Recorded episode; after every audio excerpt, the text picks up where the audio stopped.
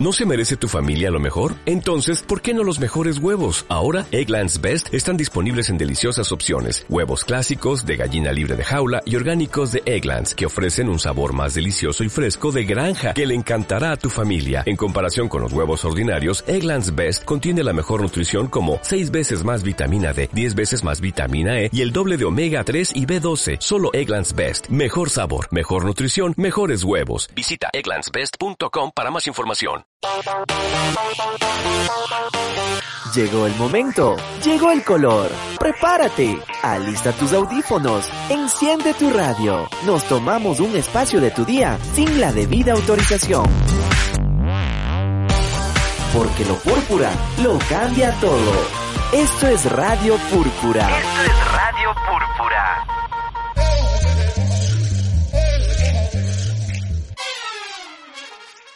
Buenos días amigos y amigas, bienvenidas, bienvenidos una vez más a Radio Púrpura. Gracias por escucharnos a través de la frecuencia 100.9 de Cultura FM y mediante nuestras redes sociales. Esta mañana estaremos conversando sobre racismo estructural, amplio concepto muy acorde al contexto actual que ha motivado a cientos de miles de personas alrededor del mundo a salir a las calles a exigir igualdad de derechos y cese a la violencia sobre todo aquella que es ejercida por las fuerzas del orden llamadas a proteger a la ciudadanía. Soy Alba Espinosa y en este programa me tomaré la atribución de ejercer una especie de reconocimiento e inmersión por la carga subjetiva y el interés personal que me genera la problemática que analizaremos. Esto por mi condición étnico-racial, pues soy una mujer ecuatoriana que se autorreconoce como negra, orgullosamente negra. Pero antes de dar paso a nuestro segmento La Tertulia y abarcar todo lo mencionado, ¿qué les parece si empezamos con un poco de música? El tema que vamos a escuchar se llama Negrito, de herencia de Timbiquí, una formación de 11 músicos afrocolombianos oriundos de la región de Timbiquí, en el Cauca, que fusiona el sonido de la marimba de chonta, los cununos y el bombo folclórico con instrumentos musicales convencionales de orquesta como el bajo, teclados, trompeta, saxo, guitarra eléctrica y batería.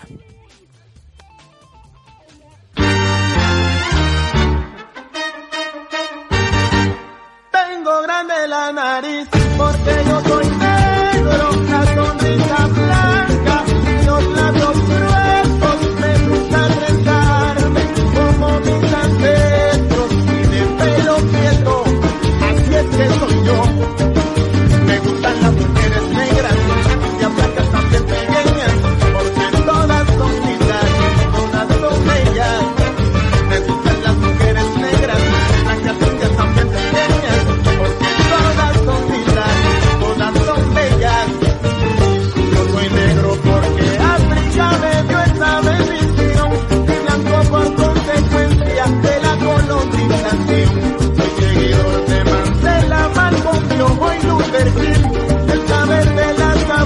era muy carabalí.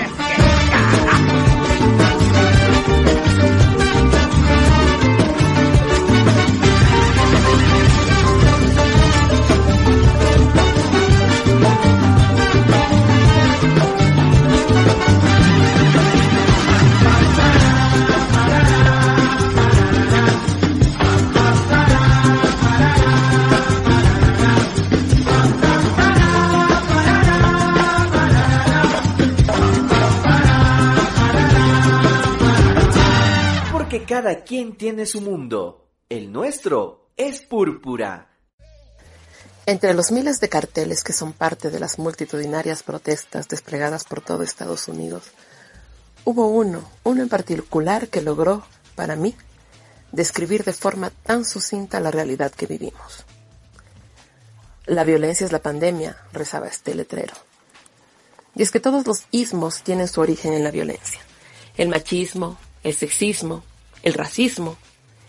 Y si hablamos de racismo específicamente, para entender sus repercusiones es imprescindible recordar que son más de 500 años de esta forma tan violenta de interacción social. 500 años de victimización y no reparación para los pueblos afrodescendientes alrededor del mundo. Pero ¿por qué el nombre de George Floyd nos evoca sentimientos de dolor, indignación, pesar? Y no así el nombre de Andrés Padilla. ¿Por qué ambos casos tan similares en el fondo generan distintos sentir y pensar? ¿Será que es más fácil detectar el sesgo racista en el primer caso, por lo lejano de nuestra realidad, mientras que el segundo nos obliga a admitir el racismo, la brutalidad policíaca y lo tenue de la justicia en Ecuador?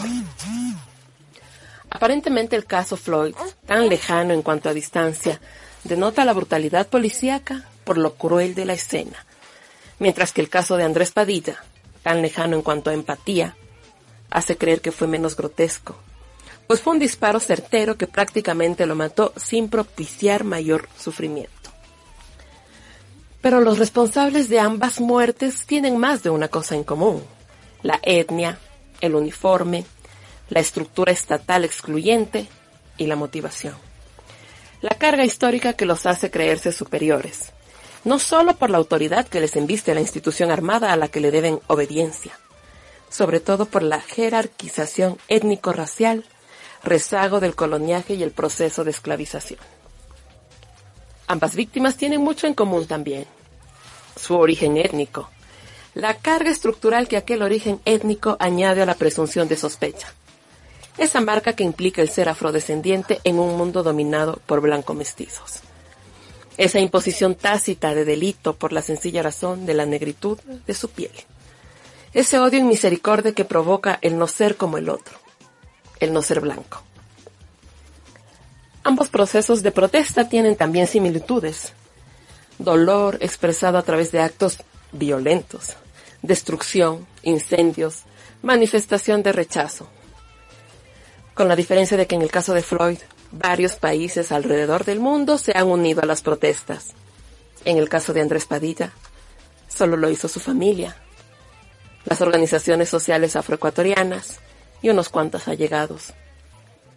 Pero qué protesta, qué manifestación, qué solicitud de verdadera justicia puede ser más violenta que la muerte injustificada de un ser humano bajo el aparataje estatal armado? ¿Y cuál es el verdadero papel del Estado y su institucionalidad? ¿Por qué en el caso mal llamado mascarilla? Pues al ignorar el nombre de la víctima mortal se incurre en una forma de deshumanización, práctica colonialista esclavizadora que anuló la condición de humanidad de la población esclavizada. Vemos el papel tan parcializado del Estado y sus máximas autoridades, que una vez más se han puesto en contra del oprimido y han magnificado el irrestricto apoyo al autor material de la más grave muestra de violación a los derechos humanos, como lo es la privación del derecho a la vida. De ello hablamos con los compañeros de la Asociación de Grupo de Pensamiento Afrodescendiente. Ellos son parte de la Coalición Ciudadana de Organizaciones Sociales de Quito. Que se extralimite la fuerza policial eso es muy visto y en todos lados. Pasó aquí, pasó en el caso Mascarilla, pasó también recién en, el caso de André, eh, que fue en la 6 de diciembre, un chico salía de... Eh, eh, Dani Espinosa, él salía de un de ensayar porque él es músico y la policía se le acercó solamente porque tenía actitud sospechosa. El policía de, con sus palabras le dijo es que eres gente mala te estoy haciendo esto porque luces como gente mala. Y es así, eso es lo que tienen que sufrir los afrodescendientes siempre. Entonces aquí en Ecuador se da con mucha frecuencia solamente que no se viraliza como pasó con lo de George Floyd. eh, organizaciones como la nuestra hacen levantamientos y nosotros siempre estamos haciendo manifiestos.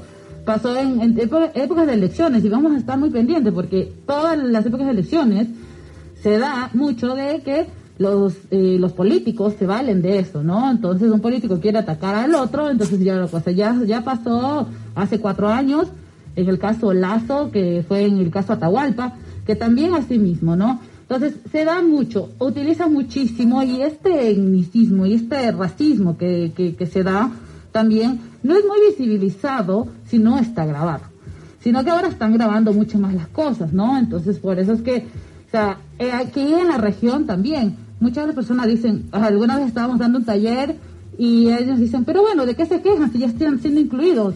Todos preferimos a las amas de casas negras. Y nos quedamos locos, o sea, ese tipo de cosas también es racismo. Y que ellos estén diciendo que no tenemos que quejarnos, que ya no es racismo porque ya nos están incluyendo. Entonces, dime tú de qué estamos hablando. Imagínate cómo le están estigmatizando a la mujer negra que eh, sirve únicamente para prestar servicios en una casa.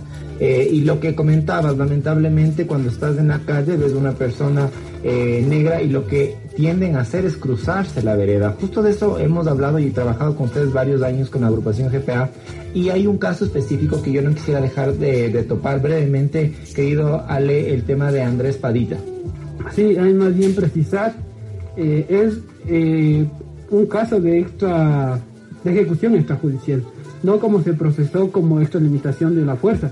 Este es un agente policial, un especialista del GOE, y que le disparó por la espalda y desarmado. Entonces estamos hablando de una ejecución extrajudicial, aunque la justicia ha sido interferida ahí por los pronunciamientos del presidente de la República, Lenín Moreno, y también de la ministra María Paula Romo, al decir que ellos van a tutelar la defensa de los policías en este tipo de casos.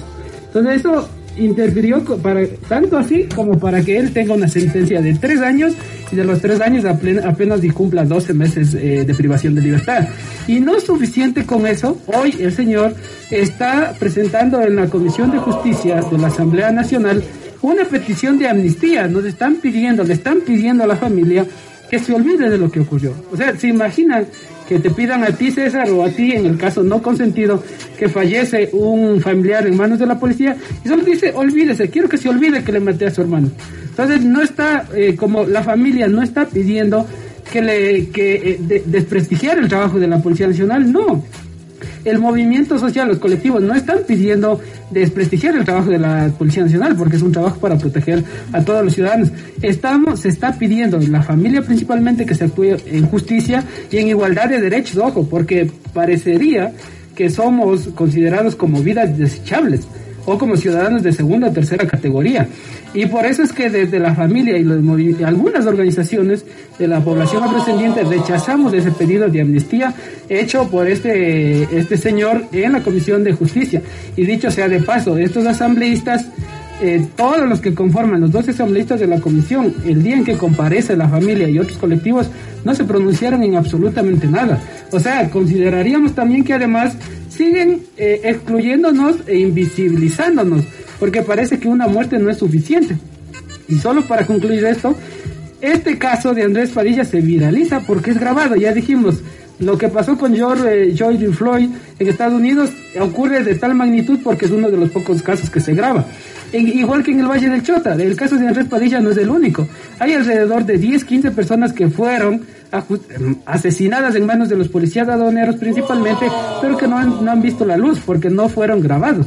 Es decir, son vidas que se quedan allí. Pasado lunes 8 de junio del 2020, familiares y delegados del colectivo de mujeres negras y afrodescendientes Mujer Afro EC, entre otros, expusieron ante la Comisión Permanente de Justicia y Estructura del Estado de la Asamblea Nacional sus argumentos de rechazo a la solicitud de amnistía efectuada por David B., responsable de la muerte de Andrés Padilla Delgado, joven afroecuatoriano que murió por un disparo en la cabeza. El colectivo Mujer Afroese, al igual que el pueblo afroecuatoriano, considera que en este caso el principal responsable es el Estado ecuatoriano y que las razones del delito están directamente relacionadas con el racismo estructural y la brutalidad policial aún vigentes en el país. Por ello expresaron y fundamentaron, a través de su delegado, ante los 12 asambleístas que conforman la Comisión de Justicia del Legislativo el repudio absoluto a la posibilidad de la amnistía. Para Kimberly Borja, vocera del colectivo Mujer Afroese, con esta excepcionalidad que en el Ecuador, conforme a su normativa, solo la puede conceder el Poder Legislativo, se pretende olvidar el hecho, sus motivaciones y consecuencias. Además, es una forma de que el Estado evada su presunta responsabilidad en este hecho ocurrido el pasado 23 de agosto de 2018 en el control policial de Mascarilla, provincia de Imbabura. Allí se produjo un supuesto enfrentamiento entre ciudadanos afroecuatorianos y miembros policiales. Escuchemos un extracto de esta participación en la Asamblea Nacional. En el Ecuador los estereotipos raciales no se han diferenciado de los que hoy se están discutiendo a profundidad tras la ejecución extrajudicial de George Floyd en Estados Unidos. El 13 de abril de 2008, cerca de 100 policías privaron de la libertad a 23 ciudadanos afroecuatorianos que estaban practicando deporte en el Parque de la Carolina en Quito. El coronel Iván Rivera, entonces responsable, justificó el operativo a partir de una actitud sospechosa, aduciendo que los afroecuatorianos somos una raza proclive a la delincuencia. En 2014 muere Milton Chalá, oriundo de la comunidad de Caldera, a manos de miembros de la policía aduanera. Su caso no ha sido resuelto y al día de hoy, cinco años después, aún se encuentra en fase de investigación previa. Un año después, en 2015, Joffre Allen Castro falleció por una bala en el homóplato en posición de sumisión, de rodillas, también a manos de un miembro de la policía aduanera. Se apresó a dos policías, pero hay una dilatación del proceso investigativo en contra de los responsables de este hecho. La primera sentencia por delito de odio en el país en el caso de Michael Arce reconoce el racismo como un problema estructural del Ecuador. Michael sufrió violencia racista en la Escuela Superior Militar Eloy Alfaro, fruto de la cual fue obligado a pedir la baja. La sentencia incluía disculpas públicas por parte de la institución que no se cumplieron en las condiciones estipuladas. Siguiente diapositiva, por favor. Cabe destacar que la Corte Interamericana de Derechos Humanos establece la existencia de un deber estatal de investigar seriamente con los medios que el Estado tenga a su alcance las violaciones que se han cometido dentro del ámbito de su jurisdicción a fin de identificar a los responsables, de imponerles las sanciones pertinentes y de asegurar a la víctima una adecuada reparación. En el caso de Andrés Padilla no se ha respetado este precepto. Leer titulares como Gobierno difunde mensaje y video en respaldo a policía condenado por muerte en mascarilla. Leer que el presidente de la República, Lenin Moreno, y la ministra de Gobierno han respaldado la acción de David Velastegui en más de una ocasión llegando incluso a tachar de venganza la exigencia de justicia de la familia Padilla Delgado, no hace presumir un sesgo de interferencia e irrespeto a la autonomía de las demás funciones del Estado y no son motivo para sentir que la lucha por la justicia la llevamos contra todo el aparataje estatal. La Corte Interamericana de Derechos Humanos también ha sido clara en establecer que la obligación de investigar se mantiene cualquiera sea el agente al cual pueda eventualmente atribuirse la violación aún los particulares, pues si sus hechos no son investigados con seriedad, resultarían en cierto modo auxiliados por el poder público, lo que comprometería la responsabilidad internacional del Estado. Sentimos y, denunciamos la indefensión en la que nos encontramos como pueblo afroecuatoriano al no contar con el respaldo del Estado cuya obligación de investigar graves violaciones de los derechos humanos es uno de los deberes estatales para así garantizar la plena vigencia de los derechos fundamentales de sus ciudadanos y ciudadanas. En un mundo ideal, estimados y estimadas señoras asambleístas, no estaríamos aquí y ahora interpelando y recordando el papel protagónico que tiene el legislativo al momento de establecer medidas que prevengan la repetición de las violaciones de los derechos humanos. Pero no estamos en ese mundo ideal. Ahora bien, con estos antecedentes, ¿no hay entonces elementos similares con la ejecución extrajudicial de Andrés Padilla? No estamos hablando de una institución policial que continúa perpetuando un discurso racista hacia las personas afroecuatorianas. No estamos presenciando acaso la solicitud de amnistía de un miembro policial preparado para defender a la ciudadanía que atentó contra la vida de un ser humano. Siguiente diapositiva, por favor. ¿Hemos establecido la pena de muerte en el Código Orgánico Integral Penal de la República del Ecuador? Tengo entendido que no. Entonces, ¿por qué David Velastegui sentenció a muerte a Andrés Padilla sin la realización de un debido proceso judicial y contra el protocolo de actuación de uso progresivo de, la fuerza bajo el que se rige la Policía Nacional? para el pueblo afroecuatoriano, para las y los jóvenes afrodescendientes y para las mujeres que hacemos parte del colectivo Mujer Afroesté, la respuesta es clara. Andrés Padilla fue ejecutado extrajudicialmente por un miembro de la Policía Nacional, que ha sido respaldado por el Estado ecuatoriano como parte de la estructura racista de la sociedad ecuatoriana. Así, aceptar la solicitud de amnistía de David Velastegui sería decirle a todos y a todas las ecuatorianas y al mundo que en el Ecuador el racismo está bien, que no lo, no lo hemos superado y que como Estado no pretendemos dar pasos para su erradicación. Siguiente diapositiva, por favor. La petición de amnistía en el proceso judicial que nos acomete es improcedente porque hace referencia al delito de extralimitación en la ejecución de un acto de servicio, conducta tipificada y sancionada por el artículo 293 en su inciso final del Código, donde se evidencia directamente la inobservancia del uso progresivo o racional de la fuerza por parte del señor David Velastegui, produciendo la muerte de Andrés Padilla.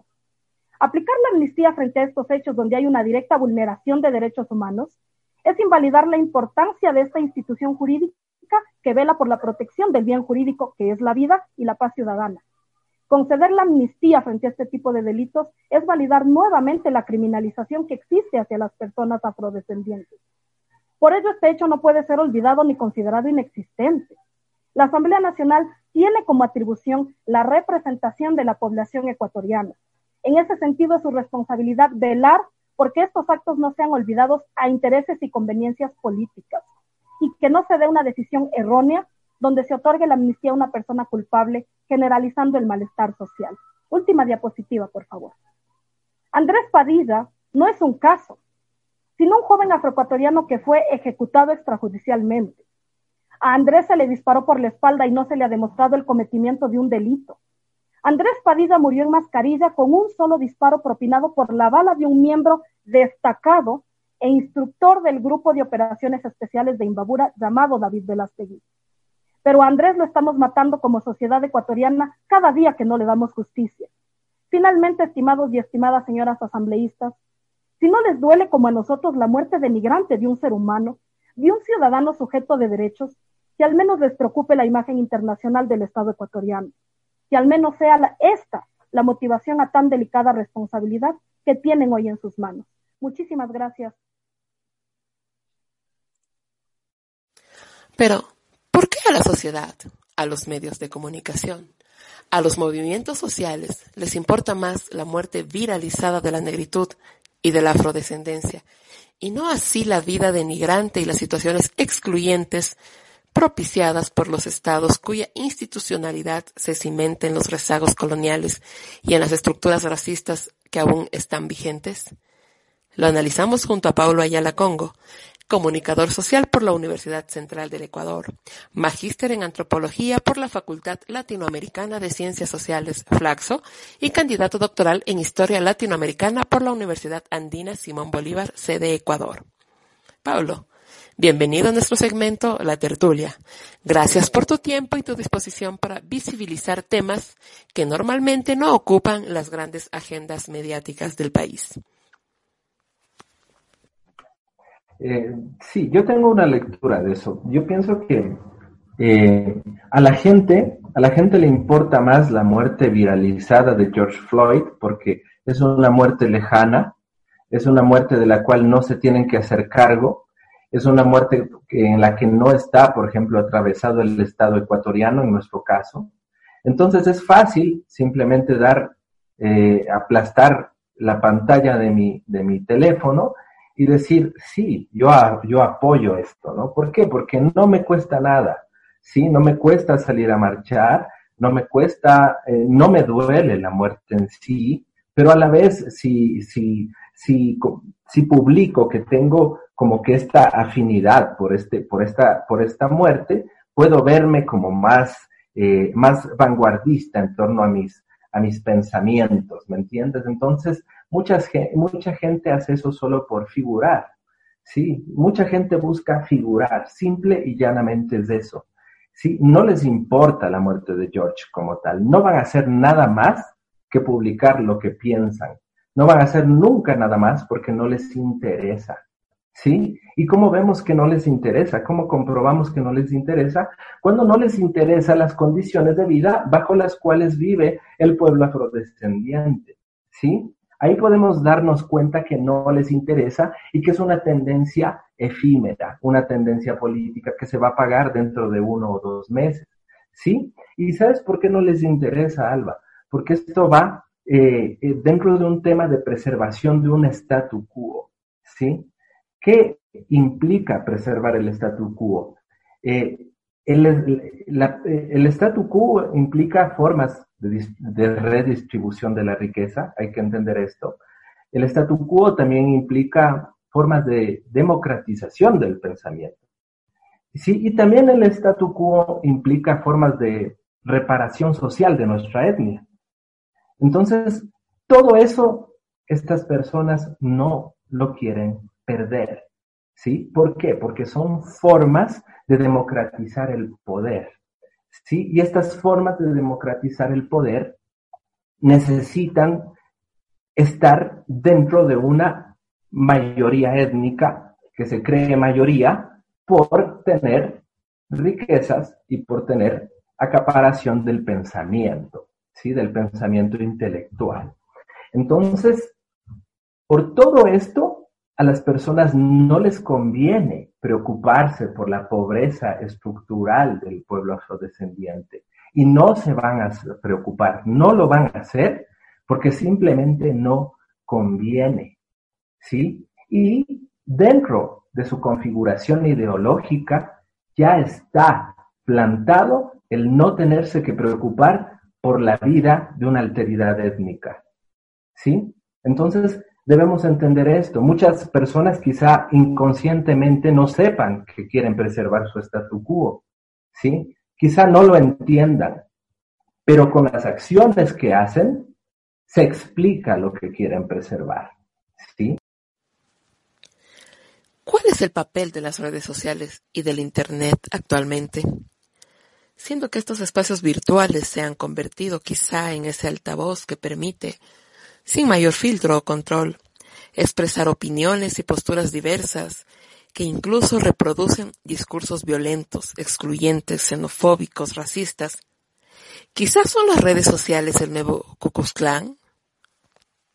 Estamos viviendo eh, una, hora, una ola de nuevos más media, ¿no? Ahora los nuevos más media para mí son las redes sociales y, bueno, si bien antes en, clases de, comunicación nosotros podíamos entender que los más media nos imponen una agenda de pensamiento, ¿sí? Ahora los que nos imponen esta agenda de pensamiento pues son las redes sociales, ¿sí? Eh, nosotros podemos pecar de muy ingenuos y pensar que eh, en las redes sociales pues nos vienen temáticas diversas y plurales, cuando realmente no es así. Eh, las redes sociales también se guían mediante una agenda, una agenda de, temas políticos y de temas eh, intelectuales, de temas culturales, a los cuales tenemos que seguir.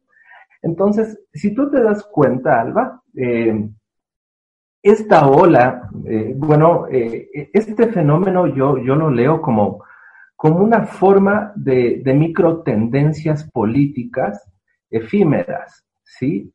Que nacen, están naciendo gracias a las redes sociales en todo momento, ¿sí? Nacen y luego mueren. Eh, si tú te das cuenta, eh, eh, bueno, en este momento es el racismo, ¿no? El tema en boga, pero en otros momentos fue, por ejemplo, apoyo a Francia por los atentados que estaba sufriendo por ISIS, entonces eh, tú como apoyo a Francia, sin entender el problema que se estaba viviendo, pues tenías que poner en tu foto de perfil eh, la bandera de Francia, ¿no? Entonces, eh, son formas de, de, militancia política efímera. En otros momentos, por ejemplo, han sido formas de activismo feminista por todos los feminicidios que estamos viviendo, que es muy justificado, ¿sí? Pero, por ejemplo, en otros momentos estas mismas personas cambian de bandera eh, pueden ser pro-Palestina, sin entender el problema Palestina-Israel, pues eh, si la agenda de los medios te dice que Palestina está sufriendo algún ataque, pues eh, las redes sociales te van a obligar a poner una bandera de Palestina en tu foto de perfil. Pero, o sea, el problema acá está en que son formas de activismo político efímeras que, entre otras cosas, se activan y luego mueren. ¿sí? Luego mueren. ¿Por qué? Porque sale a la palestra otra agenda, eh, otro problema social y en el cual eh, tú te tienes que identificar y bajo el cual tú tienes que cambiar tu foto de perfil y bajo el cual tú tienes que cambiar tus pensamientos y todo lo que publicas. Y es un círculo vicioso que no va a terminar. Entonces, lo que estamos viviendo al momento, Alba, es el tema en boga, ¿sí? Que el tema en boga, para nuestra suerte en este momento, es el racismo antinegro y es el abuso policial enfocado en el racismo antinegro. Lo que deberíamos preguntarnos más bien es cuánto nos va a durar, ¿sí? ¿Cuánto va a durar este tema en boga? ¿Cuándo se va a morir? ¿Y qué otro tema que se va a poner en boga va a surgir para suplir a este, ¿no? Entonces, bueno, eh, volviendo a tu pregunta, claro, hay muchas personas que no se reconocen racistas, pero lamentablemente en su cotidianidad sí lo son, ¿sí? Y estas personas que no se reconocen racistas, que a la vez son racistas en su cotidianidad, pueden a la vez, a la vez eh, mandarse banderas de activismo político, ¿no? En este caso ahora se creen pro racismo, pro antirracismo antinegro. Entonces, es, lo loco, es lo loco de esto, ¿no? Que vamos a ver en las redes sociales a muchas personas que eh, son racistas en su cotidianidad y que están ahora eh, en el activismo eh, pro negro, ¿no? Que es un fenómeno súper interesante, pero que tú te vas a dar cuenta que de aquí a dos meses va a terminar. Una de las medidas urgentes tomadas por el Ayuntamiento de Minneapolis tras la muerte de George Floyd y las multitudinarias manifestaciones antirracistas alrededor del mundo es la puesta en marcha de un nuevo modelo de policía. Según se recogen en varias notas periodísticas de medios escritos, la Municipalidad de Minneapolis aprobó este viernes 12 de junio del 2020 la transformación de su policía para crear un nuevo modelo de seguridad pública. Un grupo de trabajo deberá presentar antes del 24 de julio una serie de propuestas para ayudar a Minneapolis a adoptar un nuevo modelo para garantizar la seguridad pública, indicó el Consejo Municipal en su resolución aprobada por unanimidad. Entre quienes se encargarán de redactar esas propuestas habrá miembros de la policía, así como expertos en derechos cívicos, igualdad y relaciones intercomunitarias. La policía actual no desaparecerá a corto plazo, ya que está previsto que el proceso dure al menos un año.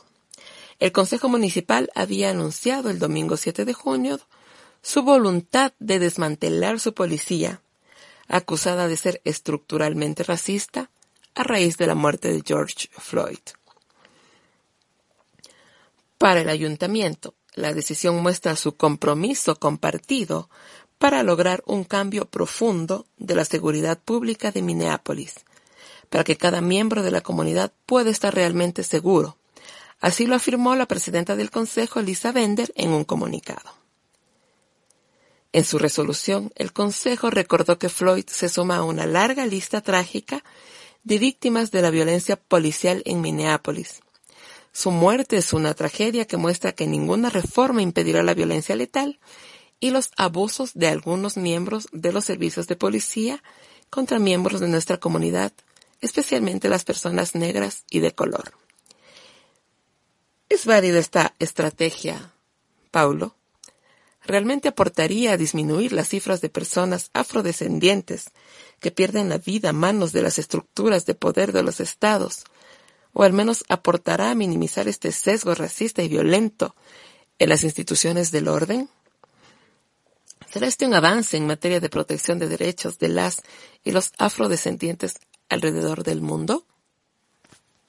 Eh, bueno, yo pienso que con el hecho de, suplir a la policía por otra forma de, control y de, y de represión, yo pienso que no, no va a tener eh, eh, como que un resultado el resultado esperado, por decírtelo así. ¿Por qué? Porque simplemente eso, estamos supliendo una forma de control por otra y no estamos atacando el problema base. El problema base es el racismo estructural Y el racismo estructural está basado en la psique de las personas que están trabajando en las fuerzas del orden o en las, o, bueno, en las fuerzas que reprimen.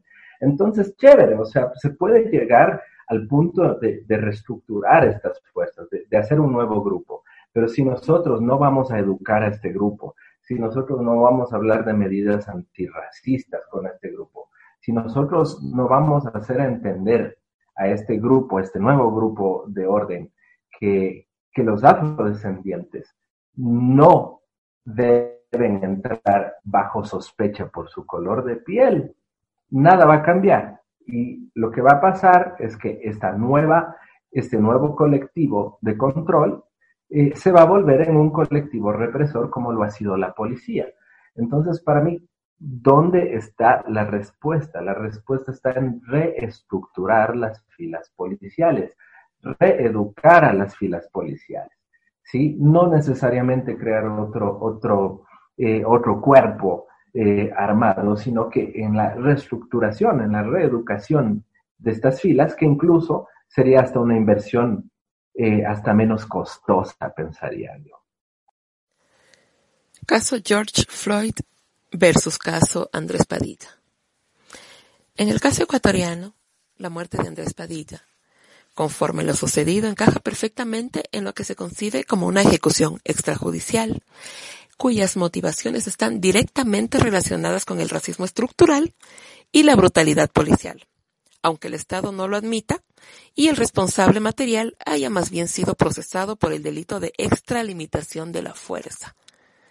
¿Es esta una muestra más de exclusión estructural que debemos soportar como pueblo afroecuatoriano?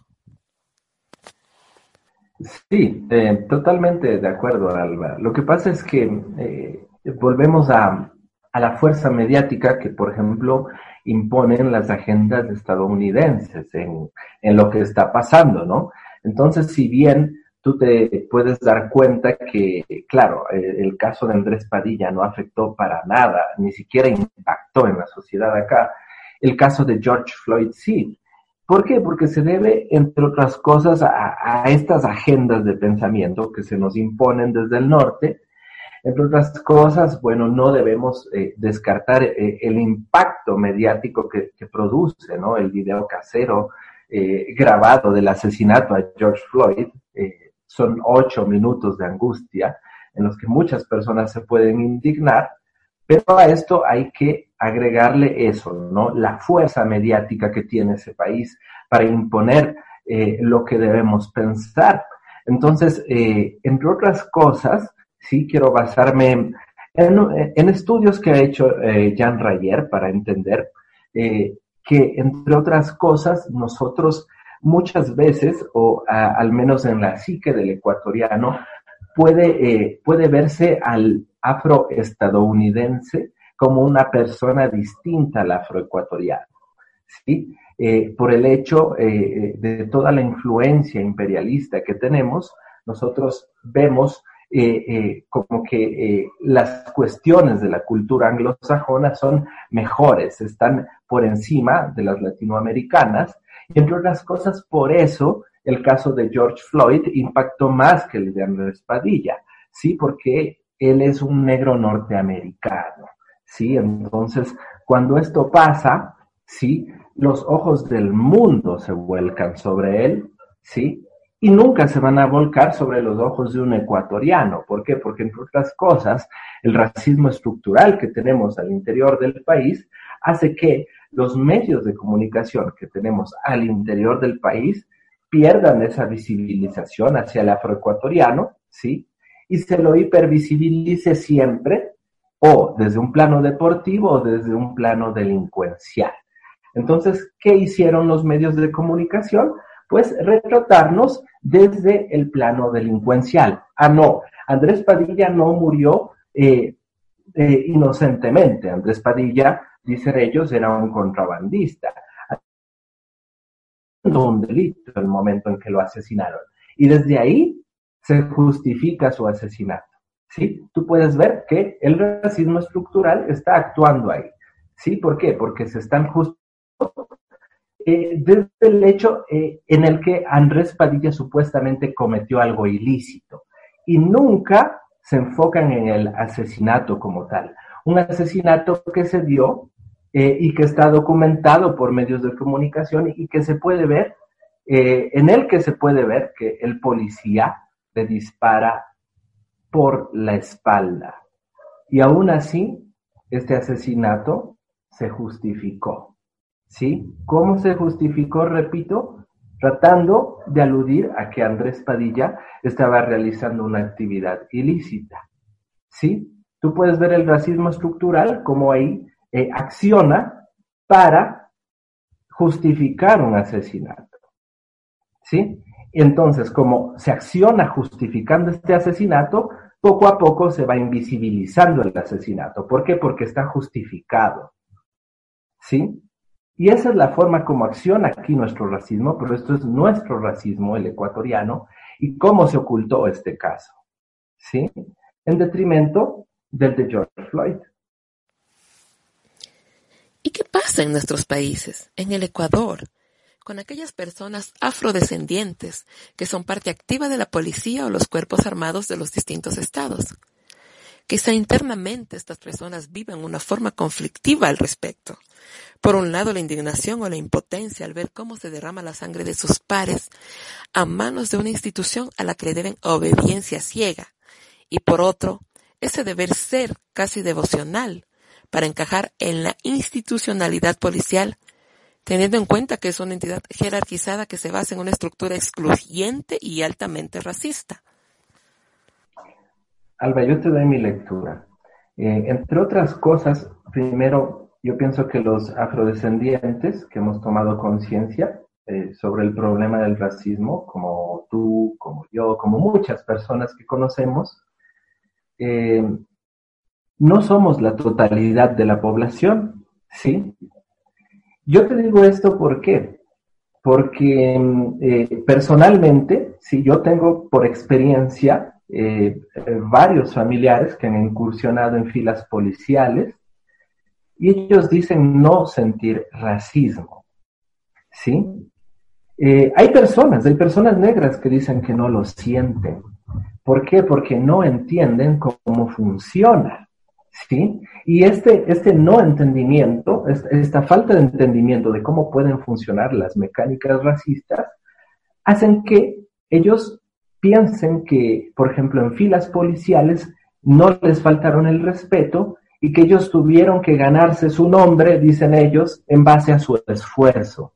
¿Qué implica que te digan que ellos tuvieron que ganarse su nombre en base a su esfuerzo? ¿Sí? implica que ellos tuvieron que dar un trabajo eh, duplicado, trabajar el doble, ¿sí? Para tener el mismo grado de privilegios que los otros aspirantes blanco mestizos, ¿sí? Por ejemplo, he tenido un testimonio de un familiar mío de hace muy poco que se siente muy, muy, muy ofendido por lo que está pasando, por, por esta cuestión de las marchas, y él dice eso, ¿no? Que no sintió, él, nunca ha sentido ese tipo de discriminación en filas policiales y que él tuvo que eh, hacerles entender que no es un negro del montón en base a su trabajo. ¿Qué implica esto? ¿Qué implica esto y qué implica, qué implica su argumento frente al reconocimiento de que no han sentido racismo. Es como una contradicción súper grande. Pues. ¿Sí? Porque a la vez él mismo te justifica que ha tenido que trabajar el doble para que no le vean solo como un negro. ¿Qué implica que él diga como un negro del montón? ¿Me entiendes? Entonces, como tú te das cuenta, hay gente que no identifica las prácticas racistas y al no identificarlas, siente que no ha sentido racismo. Y eso es súper contradictorio en muchas personas que han pasado por filas policiales. No obstante, también he oído testimonios de muchas personas que han sido totalmente discriminadas durante los cursos de formación especialmente. ¿Por qué? Porque en los cursos de, de, formación se busca cernir a las personas. No todos los aspirantes son aptos. Entonces se busca cernir a personas Y lamentablemente las prácticas racistas se dan con muchos instructores de las filas policiales. ¿Sí? Porque en su afán de cernir personas, entre otras cosas, utilizan argumentos racistas para eh, eh, hacer que las personas eh, de, traten de desertar, sí, para que desistan. Eso es lo más fuerte de esto, ¿sí? Y entre otras cosas, Alba, pues si bien no son filas policiales, podemos hablar de las filas militares y podemos recordar el caso de Michael Arce. ¿Sí? Michael Arce fue un aspirante a general de la escuela militar, ¿sí? Y, entre otras cosas, por su instructor, por el instructor que él tenía, él no logró terminar su carrera. Él mismo lo dijo en una entrevista, y lo tengo anotado. Él en una entrevista Sí, él se quejó y denunció que su instructor en un momento le dijo, ningún negro será oficial en mi ejército. ¿Sí? Esta es una de las pruebas más fehacientes de que el racismo dentro de las filas policiales y hacia las personas negras está ahí. Pero, entre otras cosas, hay personas que no logran detectarlo o hay personas que se hacen de la vista gorda por simplemente el hecho de tener que trabajar en estas filas policiales durante toda su vida. No olvidemos que es una labor para toda la vida. Entonces hay muchas cosas que se tienen que callar. Y eso es lo interesante. Ahora lo interesante sería, y sería una propuesta súper interesante, como investigar con personas negras de las filas policiales qué ha pasado adentro qué ha pasado al interior de las filas policiales y hacer una investigación como a fondo, ¿sí? quizá con identidades, eh, eh, con identidades resguardadas, ¿sí? pero para entender desde los policías negros cómo han vivido su formación policial. Es una investigación que nunca se ha hecho, pero que sería muy lucrativa dentro del problema que tenemos, porque la policía históricamente nos ha vivido matando. ¿Sí? No es solo el caso de, Alexander Padilla, son muchísimos casos que se han documentado en los años 90. Eh, tengo una obra del, jurista Juan Carlos Ocles mm. eh, que se llama Discriminación racial en el orden jurídico ecuatoriano y él me describe aproximadamente 10 asesinatos ocurridos en los 90 por parte de policías hacia afrodescendientes. Entonces no es algo que, que no nos pasa, nos ha vivido pasando desde siempre, pero lamentablemente la agenda gringa, la agenda estadounidense es la que tiene que mostrarnos lo, que está pasando acá, lo cual es indignante. La realidad que enfrenta el pueblo afroecuatoriano en cifras. El Ecuador tiene una población aproximada de 15 millones de personas, de las cuales el 7.2% se autoidentifica como afroecuatoriano, afrodescendiente o negro. Sin embargo, esta población vive en un multiculturalismo cosmético o mentiroso, donde los y las afroecuatorianas están presentes solo en los discursos, donde se muestra que están en pleno goce de los derechos ciudadanos, pero en la práctica esto no sucede. El Estado ecuatoriano se mantiene ausente y en silencio, mientras el 70% de la población afroecuatoriana tiene necesidades básicas insatisfechas, es decir, vive en condiciones de pobreza y extrema pobreza. Y 6 de cada 10 personas afroecuatorianas en edad de trabajar no accede a un empleo digno. 8 de cada 100 afroecuatorianos mayores de 15 años son analfabetos mientras 38% de las y los jóvenes afroecuatorianos no acceden a la educación superior. La pobreza, el subdesarrollo, la marginación, la exclusión social y las desigualdades económicas están estrechamente vinculadas con el racismo, la discriminación racial, la xenofobia y las prácticas conexas de intolerancia. Todo esto contribuye a la persistencia de actitudes y prácticas racistas que a su vez generan más pobreza.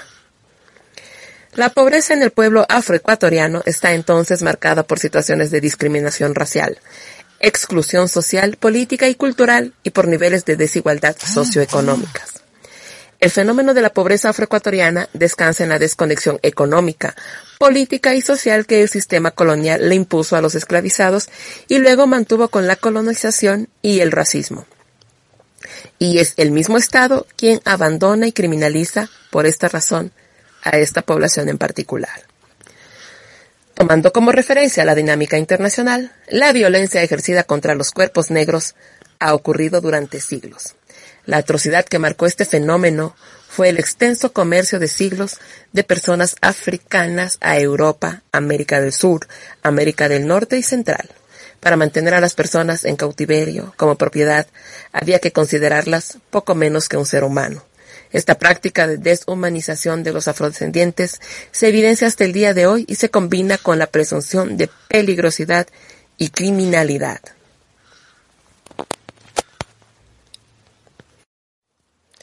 Amigos, amigas, el tiempo se nos ha terminado. Gracias por acompañarnos en este su programa Radio Púrpura. No se olviden de interactuar con nosotros a través de nuestras redes sociales. En Facebook nos encuentran como Radio Púrpura y en Twitter somos arroba Radio Púrpura-S.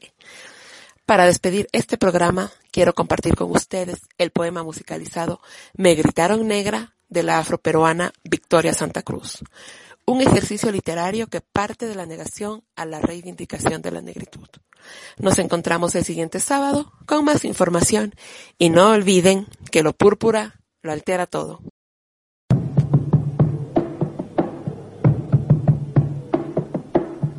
Tenía siete años apenas, apenas siete años. ¿Qué siete años? No llegaba a cinco siquiera.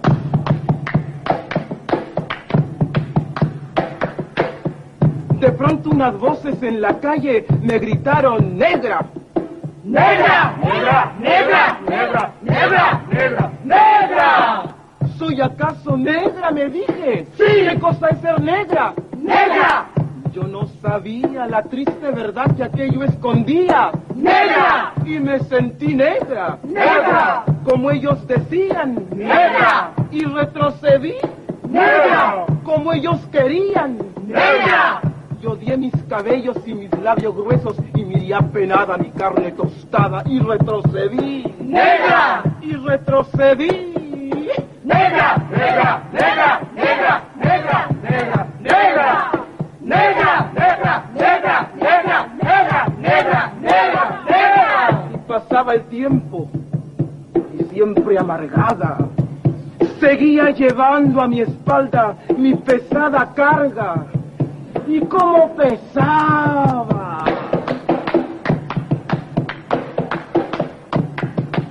Me alací el cabello, me volvé la cara noche entre mis entrañas siempre resonaba la misma palabra. ¡Negra, negra, negra, negra, negra, negra, negra! Hasta que un día que retrocedía, retrocedía y que iba a caer.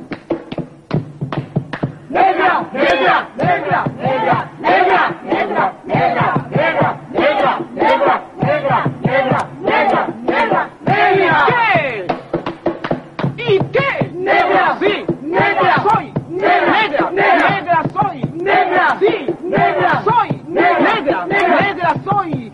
En adelante no quiero laciar mi cabello. ¡No quiero! Y voy a reírme de aquellos que por evitar, según ellos, que por evitarnos algún sinsabor, llaman a los negros gente de color. ¿Y de qué color? ¡Negro! ¿Y qué lindo suena? ¡Negro! ¿Y qué ritmo tiene? ¡Negro, negro, negro, negro, negro, negro, negro,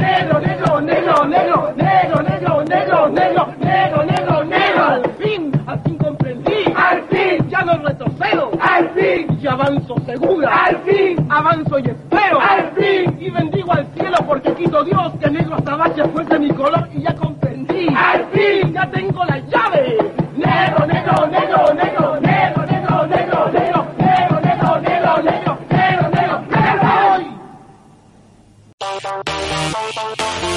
La liberación del color, de la exclusividad, de lo seductor, de lo crítico, de lo que tú escondes, de lo que los demás quieren ver, porque cada quien tiene su mundo. El nuestro es púrpura. Por hoy hemos terminado. Te esperamos hasta la siguiente ocasión. Esto es Radio Púrpura.